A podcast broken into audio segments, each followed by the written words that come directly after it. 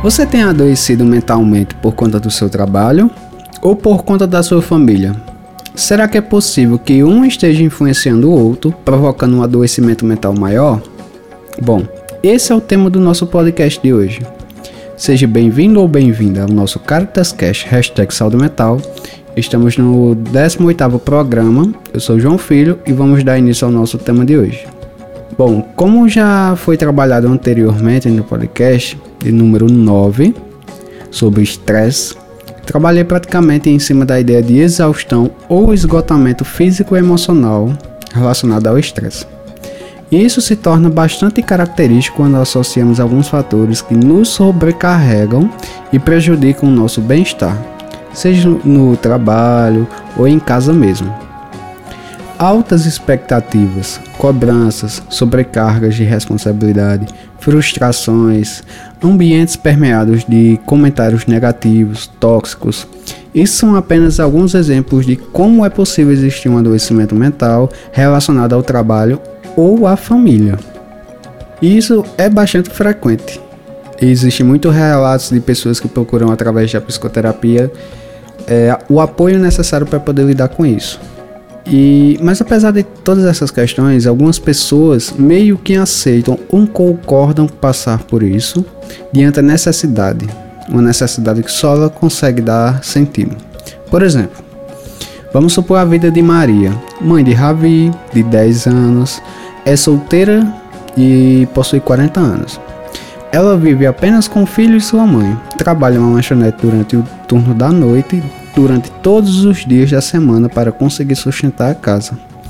Ela recebe frequentemente sobrecargas na cozinha onde trabalha, tendo que fazer tudo além da sua própria função de cozinheira. Ela tem que limpar as mesas, lavar a louça e ainda fazer as entregas dos lanches próximos à lanchonete, enquanto o patrão permanece sentado apenas no celular. Essa sobrecarga e o cansaço que ela vive diariamente é capaz de alterar o seu humor, sua motivação e sua disposição em casa e principalmente no seu relacionamento com seu filho e com sua mãe. Apesar de estar passando por tudo isso, até que ponto o seu trabalho prejudica seu convívio familiar? Ela necessita disso para conseguir sustentar seu lar. Tudo bem, entendemos isso.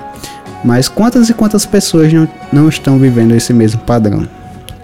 Ou até de forma inversa, quando as nossas relações familiares prejudicam o nosso desempenho no trabalho, afetando o nosso humor e nossa capacidade de produção.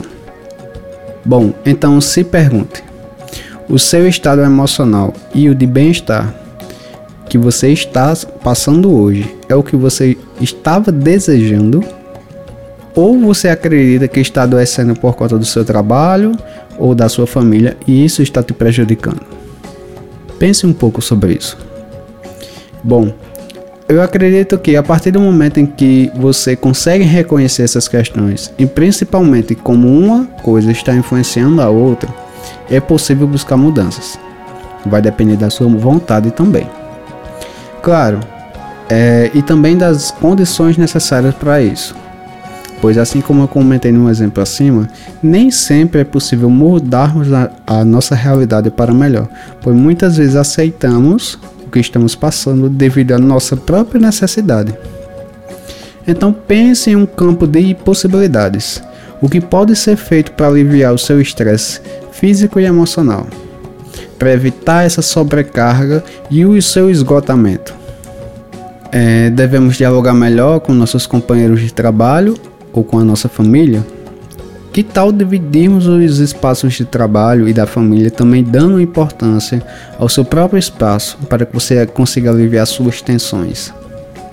Posso propor várias ideias para te ajudar, mas eu acredito que isso depende somente de você. Então anote. Anote em um papel.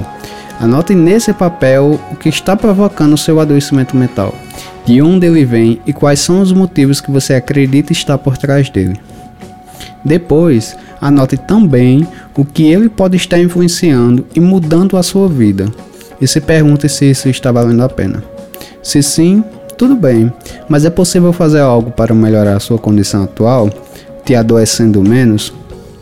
Se não está valendo a pena, então podemos pensar em que tipo de mudanças.